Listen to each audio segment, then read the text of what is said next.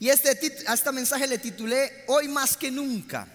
Y ya vamos a, empezar a, ver por qué es que lo titulé de esa manera, pero antes vamos a ir a la palabra de Dios, vamos a ver una historia eh, muy linda que está en eh, eh, Primera de Reyes, capítulo 18, del 41 al 46. Entonces, vaya conmigo, no se pierda, pon atención, que la vamos a pasar bien. Entonces Elías le dijo a Acab, anda a tu casa y come y bebe porque ya se oye el ruido de un torrentoso aguacero. Acab se fue a comer y beber, pero Elías subió a la cumbre del Carmelo. Era un monte. Se inclinó hasta el suelo y puso el rostro sobre las rodillas. Ve y mira hacia el mar, le ordenó a su criado. El criado fue y miró y dijo, no se ve nada. Siete veces le ordenó Elías que fuera a ver. Y la séptima vez el criado le informó, desde el mar viene subiendo una nube. Es tan pequeña como una mano. Entonces Elías le ordenó, ve y dile a Cab, engancha el carro y vete antes de que la lluvia te detenga. Las nubes fueron oscureciendo el cielo, luego se levantó el viento y se desató una fuerte lluvia. Y Acab se fue en su carro hacia Jezreel. Entonces el poder del Señor vino sobre Elías quien se ajustó el manto con el cinturón, se echó a correr y llegó a Jezreel antes que Acab. Imagínense la velocidad del caballo de Elías. Ok, esto es una historia extraordinaria, pero esto es el final de la historia que vamos a ver. Y para poder tener la riqueza de todo, les voy a contar lo que está sucediendo antes. Recuerden, de toda historia tenemos que entender el contexto, qué es lo que está verdaderamente sucediendo en esa época, cómo es que ellos actúan, qué es lo que está pasando para poder tener la riqueza completa del texto. Siempre estudien el contexto y nunca solo lean un párrafo, sino que lean toda la historia para entender y sacar lo mejor de lo que tiene la Biblia. Entonces, como les dije, a este a estos pasajes, ahí es donde vamos a llegar. Esto es solo el final. Y para poder contarles la historia, quiero presentar a los personajes de hoy. Y los personajes son los siguientes. El primero es Acab, ese que estaba hablando con Elías. Acab, séptimo rey de Israel. Israel en ese tiempo estaba dividido en dos, en Judá y en Israel. Y Acab era el rey de Israel, el séptimo que había llegado al reinado. Y él era el rey y dice la palabra de Dios dos capítulos antes que Acab hizo lo malo ante los ojos de Dios. Más que cualquiera, más que cualquiera. Ahí hay que poner atención, ¿qué fue lo que hizo Acab? Y dice la razón, y dice, porque tomó por mujer a Jezabel y a las costumbres de Jezabel y permitió que los profetas de Baal llegaran a la tierra de Israel y empezaran a hacer costumbres de otros lugares, las cuales no eran de Jehová. ¿Ok? Entonces, por eso es que Acab hizo lo malo ante los ojos de Dios. Ya vamos a ver un poco más. El segundo personaje es Jezabel. Si usted es cristiano, probablemente sabe quién es Jezabel. Todo lo que tiene que ver con sexo ilícito, inmoralidad sexual, con corrupción, con seducción, con hacer tratos raros, tiene que ver con Jezabel. Hasta el día de hoy, eh, algunos profetas y pastores dicen, ahí anda el espíritu de Jezabel. Lo sacan por ahí. Y no es solo Jezabel, ¿verdad? No es por ser una mujer, pero toda esta gente que arrastró Jezabel, que ya vamos a ver la cultura como los profetas de Baal, todos eran iguales. Para que no crean que estoy hablando solo de una mujer, sino que también de hombres. Pero Jezabel representa eso. Hay una historia de, una señora cristiana que un día se peleó con otra mujer. Y la mujer le empezó y, y usted es una, y usted que, y usted que, y le empieza a decir que no lo puedo repetir, ¿verdad? Y ella ya se está carboneando, ¿verdad? Y de repente cuando va a hablar, el espíritu llega de la calma y ella hace, usted es una Jezabel.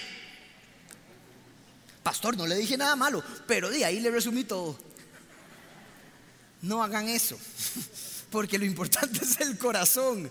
Pero esa mujer le dijo un buen insulto que espero que ustedes no hagan. Pero bueno, esa era Jezabel. Jezabel tiene que ver con todo eso. ¿Ok? Ahora, ¿cuál es el otro personaje? Abdías. Abdías es el mayordomo de Acab, del rey en ese momento. Y Abdías es el CEO de la administración de Acab.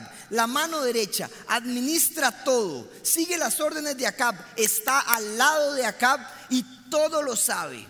Todo lo sabe. El CEO de la empresa, del reinado en ese momento.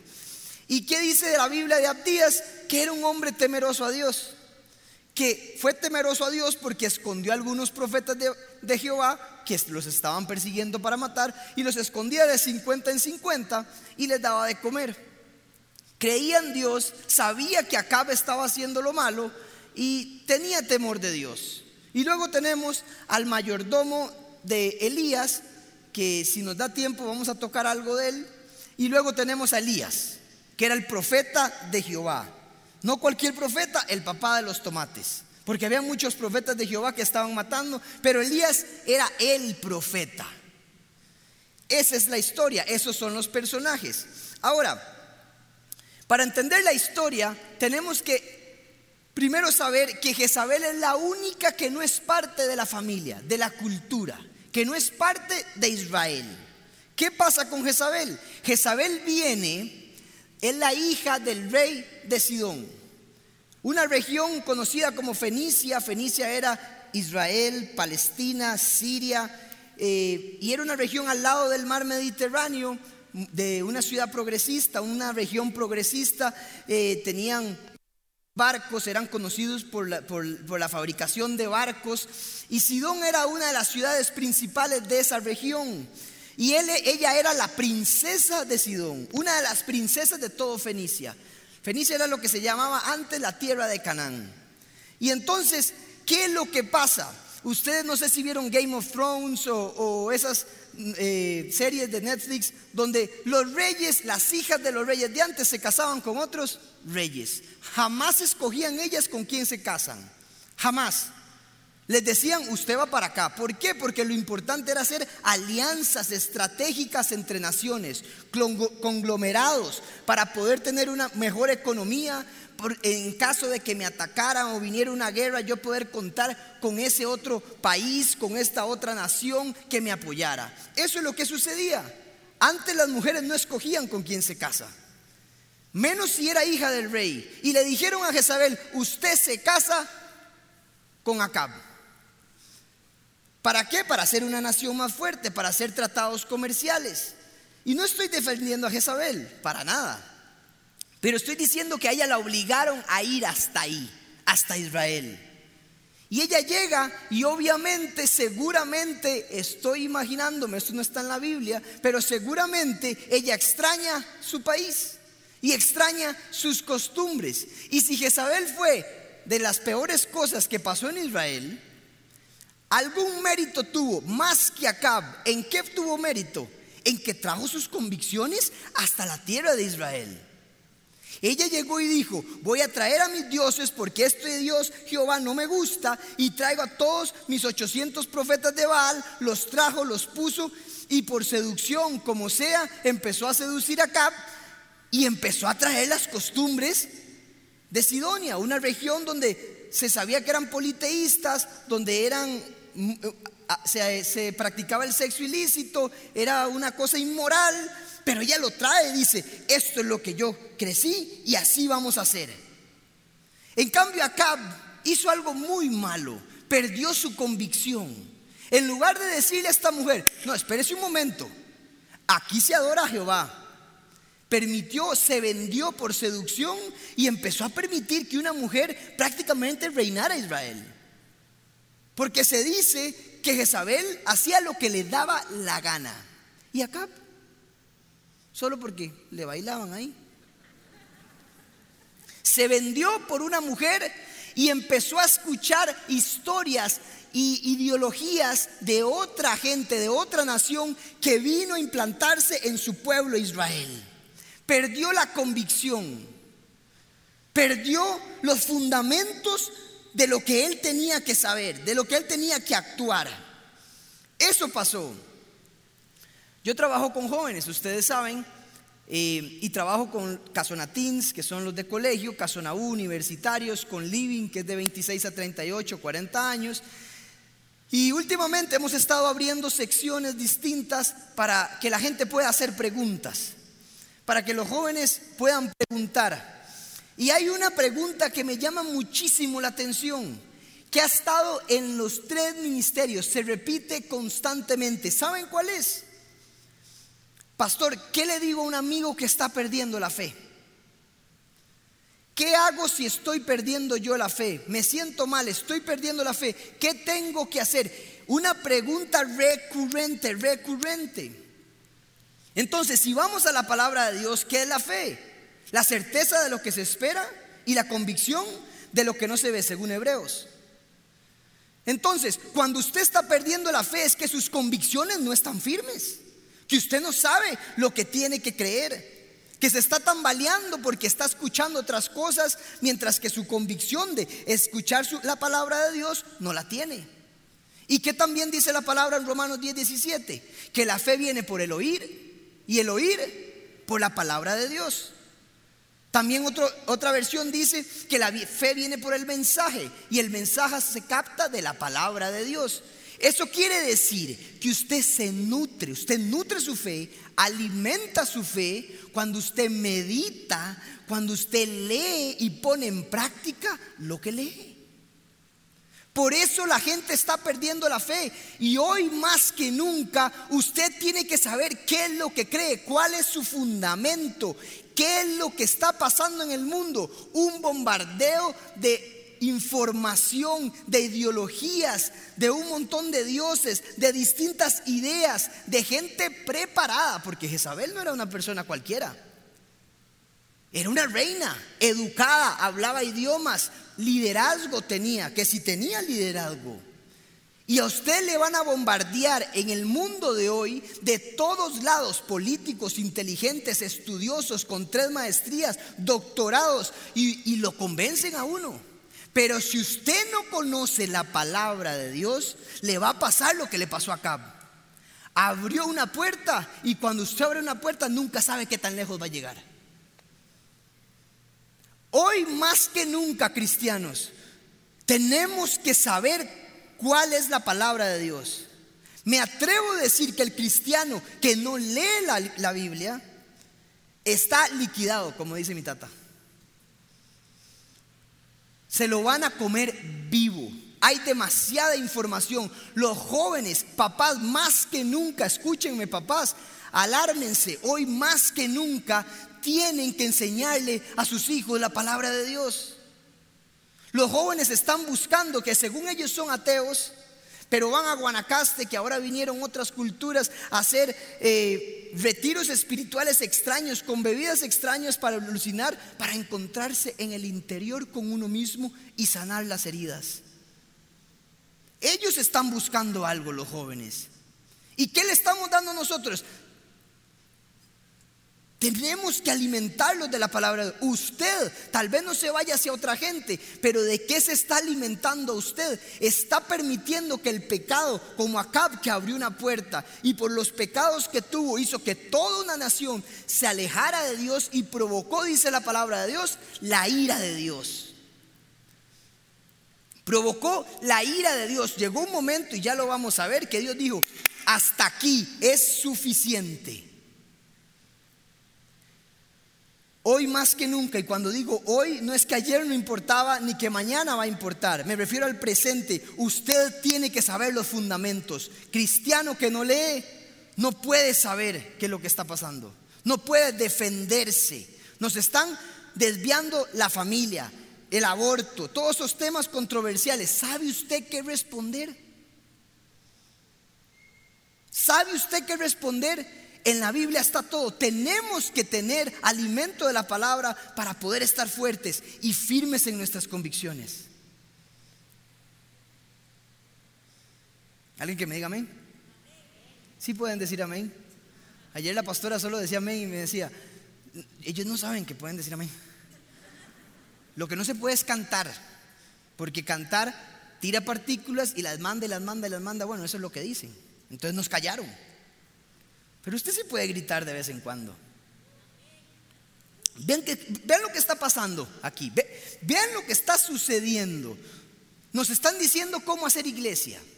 Y vamos a ver, esta iglesia respeta a las autoridades y respetamos lo que dice el ministro y el presidente y su gobierno, porque somos una iglesia que respeta y siempre vamos a ser así. Pero no le duele extraño de que nos están diciendo cómo hacer iglesia. No canten, no adoren, niños no, personas enfermas jamás, ancianos no, nos están diciendo casi como en la época de Jesús, cerrándole las puertas a los enfermos. La iglesia no es para los enfermos. Es como que Moisés le haya dicho a Dios, Dios, ¿cómo nos vas a mandar al desierto? Es muy peligroso para los ancianos y las mujeres y los niños. Y no era la voluntad de Dios que fueran por el desierto, donde habían serpientes, y era peligroso. Tenemos que tener fe de que cuando venimos acá, algo grande va a suceder.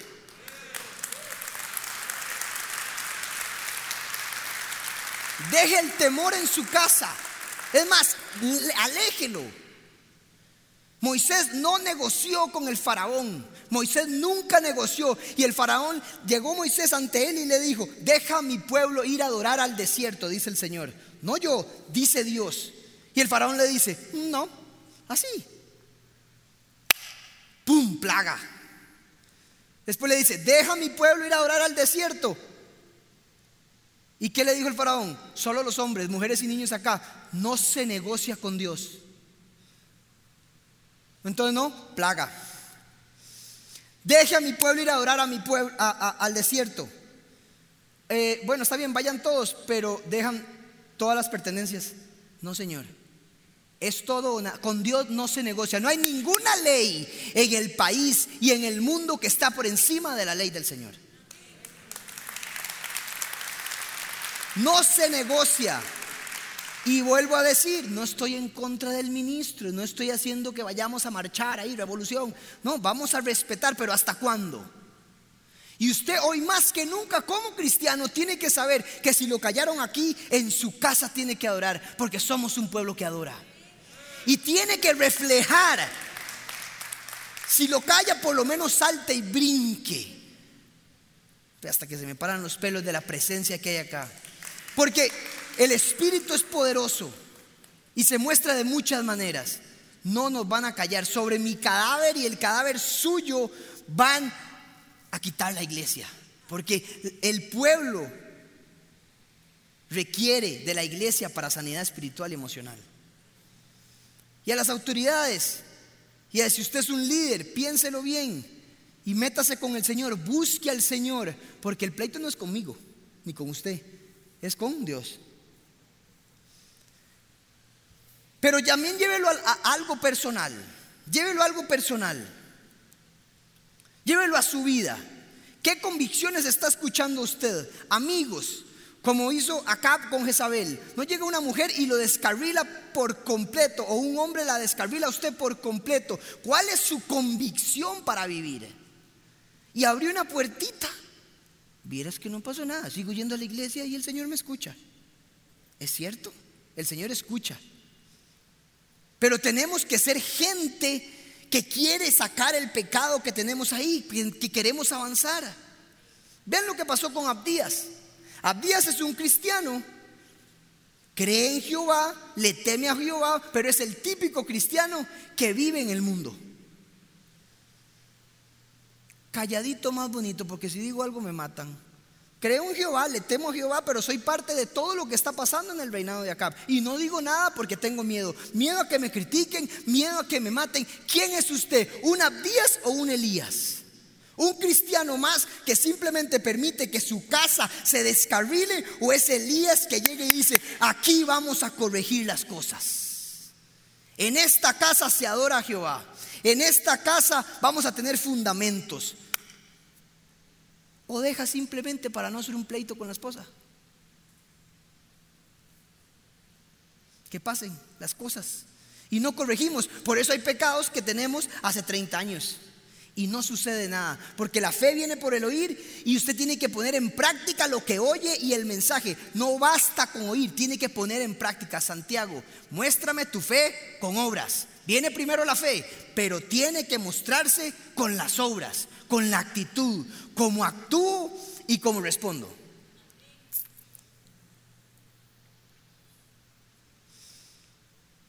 La fe de Abraham se mostró porque no que escuchó solo a Dios, agarró los chunches y jaló. Si no, no es fe. Entonces, más que nunca convicciones, iglesia. Hoy más que nunca necesitamos que los cristianos lean la palabra. Tenemos que estar firme y no ser como Abdías. Que sí vamos a ser salvos. Pero yo no quiero ser un Abdías. Tiene que sacar su Elías de adentro. Un profeta de Dios. Alguien que defiende y que dice, no quieren. Aquí se arregla esto porque se arregla. Y Elías no era cualquier cosa, ¿verdad? Ok, sigamos con la historia. ¿Les está gustando? Qué dicha. Y si no, no mentira.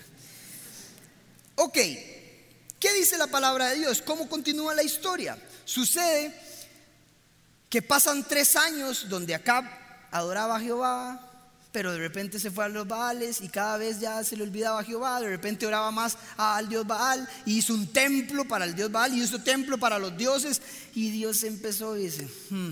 y Dios mandó señales y tranquilos y mandó profetas de Jehová y no escuchó y no escuchó y no escuchó y no escuchó hasta que Dios dijo, suficiente.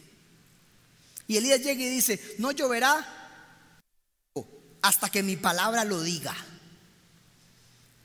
Ahora, Dios manda una sequía, una sequía que trae hambruna, trae enfermedades y trae crisis. Todo eso es producto de la sequía que se manda.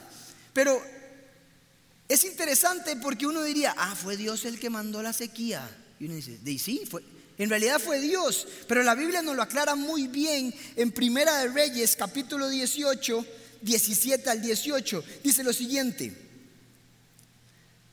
Cuando se topó a Acab y Elías, y cuando lo vio le preguntó, ¿eres tú el que está creando problemas a Israel? Le dijo Acab, porque a Elías lo andaban buscando para matar. Claro, era el profeta de Jehová que quedaba y lo andaban buscando y, y, él se escondió. Pero de repente un día Dios le dijo, ya vaya, vaya, ya es demasiado, ya, ya esto no aguanta más. Si no lo hago ya, todos se mueren. La sequía es por amor más bien. Porque si no freno esto, todos se mueren. Por lo, tanto, voy a mandar una sequía para atraer la atención del pueblo y de acá. No quisieron a la buena. Voy a tener que hacer algo duro. Dios te va a disciplinar porque un padre disciplina a sus hijos y a Dios no se le acaban las ideas. No es como los papás de, nosotros que ya no sé qué hacer con este, este chiquito, le hice esto y esto y ya no sé qué hacer. A Dios no se le olvida, siempre tiene algo que hacer. Es Dios, es el papá universal.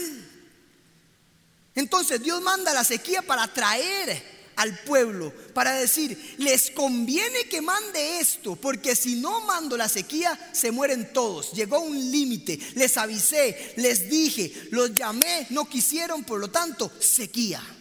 ¿No será que en medio de esta pandemia el Dios nos está diciendo, estoy atrayendo la atención, algo no me está gustando? Es momento de que cada uno de nosotros se hinque y busque al Señor. Vuélvanse a mí, para eso es la sequía. Y vea lo que le dice a Elías.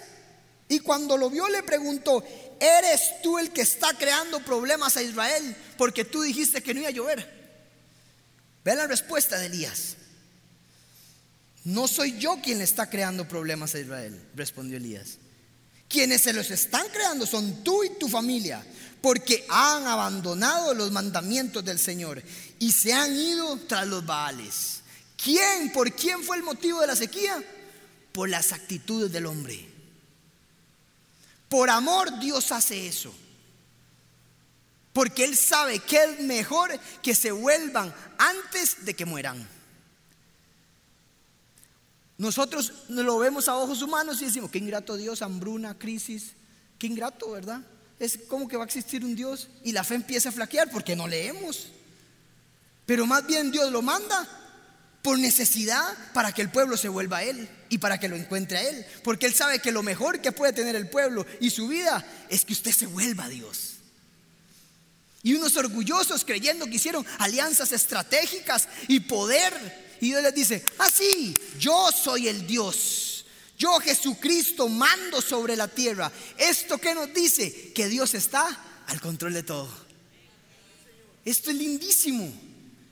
Que Dios mandó la sequía, sí, pero por un motivo. Eso quiere decir que en medio de la pandemia Dios está al control. Está al control de tu vida. Está al control de tu situación. Aunque parezca que no, Dios está al control. Levante sus manos y diga conmigo. Padre, hoy recuerdo con mi mente y mi corazón que tienes el control de mi vida. Amén. Denle un aplauso al Señor.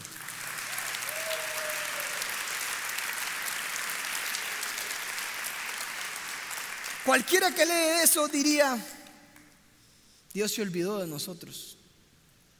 El ganado muriendo, enfermedades. Dios está al control. Solo tienes que creer, solo tienes que tener fe, la convicción de que Dios está contigo. La convicción de que en medio de esa situación vas a ganar. Al final vas a ganar, vas a ver la historia, vas a ganar. Perdimos algunos rounds, es durísimo, vas a ganar, porque no lo digo yo, lo dice la palabra de Dios. Si Dios conmigo, ¿quién contra mí? Y vean qué interesante. Elías estaba solo contra todo un pueblo y contra 450 profetas de Baal. Vean el valor de enfrentarse a una multitud tan grande. Vean el valor. Y Dios dijo, no necesito millones, no necesito miles, ni decenas con un hombre que sea como Elías, con un hombre que quiera transformar la familia, con un hombre que quiera transformar su propia vida, con un hombre que tenga la convicción de lo que soy yo, me basta para hacer milagros y maravillas. Hoy usted tiene que ser ese hombre. Ay, Señor, me está comparando con el profeta Elías. Qué herejía. Si Elías no es lo mismo que usted y yo, no era el Espíritu Santo lo que tenía Elías, y no es lo que usted y yo tenemos, que viene de Jesús, y que Jesús dijo que hasta haríamos cosas hasta más grandes que Él. No es lo mismo usted que Elías. El mismo poder, usted tiene poder para desatar, para amarrar, para sanar. Dominio propio tiene usted sobre su vida para quitar todo pecado que ha estado ahí amarrado. Tiene que dejar de ser como Acab. No seamos como Acab. Abrimos una puerta y dejamos que el pecado se transformara en el interior. Y empezó a abrir puertas. Y no solo afecta a nuestra vida, afecta a nuestros alrededores, a toda la familia, amigos. Y si usted es un líder, afecta a una nación entera como le pasó a Acab. Y su responsabilidad es mayor. Así que más vale que saquemos el Elías de adentro. Más vale que saquemos eso que Dios nos dio, el poder del Espíritu. No es nuestro, es de Él. No soy yo el que estoy causando esto. Es momento de que el pueblo se vuelva a mí. Hoy más que nunca es tiempo que nos volvamos a Él. Que leamos la palabra y viene una historia, continúo, donde se topa y después de ese versículo le dice Acab, Elías Acab, reúne a todos los profetas de Baal, estoy cansado, y a todo el pueblo, y vamos a hacer una competencia, una competencia. Hagan ustedes una zanja, hagan una fogata, yo hago la mía, el Dios que prende la fogata, ese es el Dios verdadero. Ponga atención. Ellos hacen su fogata, le ponen hasta seguro hasta 10 veces más madera que eran un montón de... Y Elías cava su propia zanja y pone su propia madera. Si usted quiere ver el milagro, el fuego que caiga, usted se tiene que preparar, cavar su zanja y poner su propia madera aunque hayan 450 en contra, en una mesa, amigos y todo, usted tiene que permanecer firme en su convicción y prepararse para el milagro.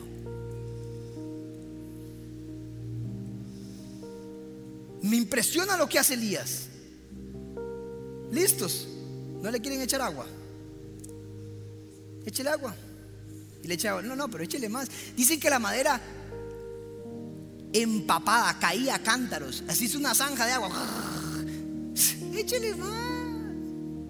Elías sabía la convicción de quién era su Dios. Si te vienen a molestar mientras te preparas, vienen dudas, viene gente que te machaca, no importa, usted tiene la convicción de que su Dios está ahí. ¿Creíste que con eso me ibas a, a frenar? Un virus. Temor a un virus. Si no tenemos a Dios, es en serio. Y sé que da duro a veces. Pero no tenemos a Dios. Y agarra y empieza, bueno, dale, hagan ustedes y mediodía empiezan los más a dar la vuelta por la fogata. ¿Se encendió el fuego? Nunca se encendió. Y el dele más duro, canten duro, no los escucha su Dios. Así, eso es que eso lo dice la palabra, no estoy parafraseando. Esta es de mis historias favoritas. Y llega Elías y nada más se bueno, me toca a mí ya mucho. Sé que me escucha, Señor. Debe haber sido un trueno impresionante. Consumió la madera. ¿Cuál agua? Y dice que el pueblo reconoció que verdaderamente Jehová es Dios. Jesucristo es Dios. Ninguna ideología, ningún otro Dios es Dios sobre su vida. Él es Dios. Y la sequía tuvo que venir para que Dios mostrara su poder y para que usted y yo nos volviéramos a Él y pudiéramos volver a adorarlo. Por eso vino, por eso vino la sequía. Así que ese es un momento difícil, sí lo es. Pero es tiempo de volver a Él. Es tiempo de tener las convicciones poderosas. Y llegamos al final de la historia, al versículo que le leí al principio, donde Acab dice, de sí, es Jehová, de no queda otra. Él nunca se arrepiente, pero el pueblo lo reconoce y él dice, sí, ciertamente mate a todos los profetas de Baal. Pero, y le dice, ok, acá vaya a su casa, póngale, porque viene lluvia, y no cualquier lluvia, aguacero póngale. Póngale. Elías va ahora y le dice, Señor, es tiempo ya. Corra, que si la lluvia lo agarra, ni siquiera podemos llegar. No va a llover sobre tu vida. Va a caer aguacero. El milagro lo vas a ver. Vas a ganar. Vas a ganar porque tienes un Dios espectacular. Tienes un Dios de milagros. Dios te dio la victoria, sea lo que sea que venga, Dios va a ganar porque Él está al control de todo. Vamos iglesia, ese es su Dios. Alabado sea el Señor. Es espectacular. Y ese es el final de la historia. Un capítulo que no se puede leer porque perdemos toda la vida leyéndolo. Pero ven cómo se aprende de la palabra. Ven cómo podemos sacar un montón de enseñanzas en medio de personajes buenos y malos. Hoy el reto para usted es que lea la palabra, tenga convicciones firmes. Hoy más que nunca léala. Hoy más que nunca sepa que Dios está al control. Y hoy más que nunca sepa que va a ganar y que su milagro va a llegar y que va a llover a cántaros, que hay aguacero, porque Dios es nuestro rey. Denle un aplauso al Señor.